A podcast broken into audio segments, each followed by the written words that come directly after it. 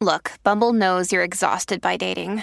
All the must not take yourself too seriously and 6 1 since that matters. And what do I even say other than hey? well, that's why they're introducing an all new Bumble with exciting features to make compatibility easier, starting the chat better, and dating safer. They've changed, so you don't have to. Download the new Bumble now.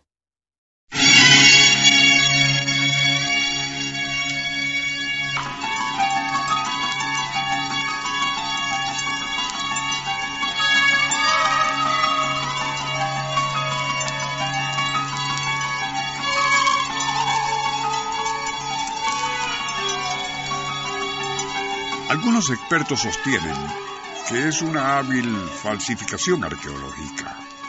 Otros aseguran se trata de un singular y muy bello tesoro que data del año 1600 a.C. Pero en lo que todos están de acuerdo es que ese disco celeste de Nebra constituye una extraordinaria reliquia, sea o no del remoto pasado. Una obra de arte en bronce con forma circular, en cuya superficie destacan figuras simbólicas del firmamento. Allí predomina una gran circunferencia dorada que podría representar al Sol. Luego, y a su derecha, una especie de media luna y alrededor de ambos 23 puntos dorados que evidentemente simbolizan lejanas estrellas. Entre estas destaca un grupo de siete que posiblemente sea una semblanza de la constelación Las Pléyades. En la parte inferior, y muy cerca del borde circular, se distingue un delgado arco dorado que parece una de aquellas naves solares típicas de la civilización egipcia.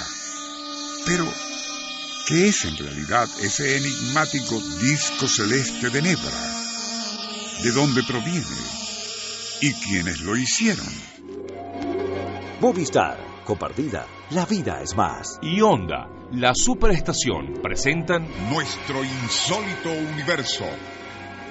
Cinco minutos recorriendo nuestro mundo sorprendente. una producción nacional independiente de Rafael Silva, certificado 3664.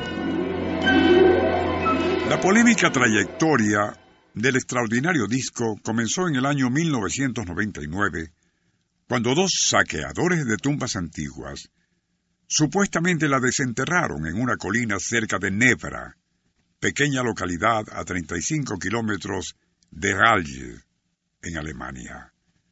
En el interior de una tumba prehistórica encontraron, además del ya descrito disco de bronce, dos espadas del mismo metal, varias hachas, fragmentos de brazaletes metálicos y algunas joyas.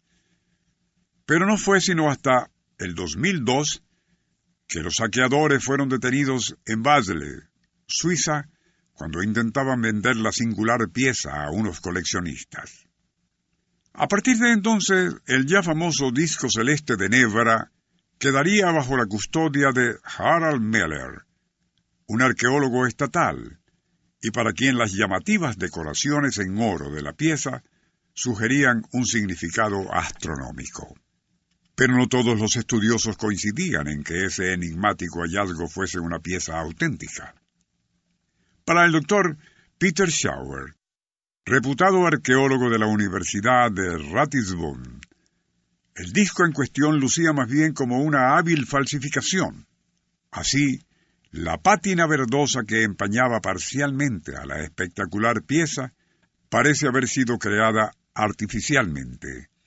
Sea como fuere, y según los que defienden su presunta legitimidad, el hallazgo adicional de un trozo de oro que encaja perfectamente en un orificio presente en el disco, así como los ya mencionados elementos extraídos del sitio, claramente obran a favor de su autenticidad.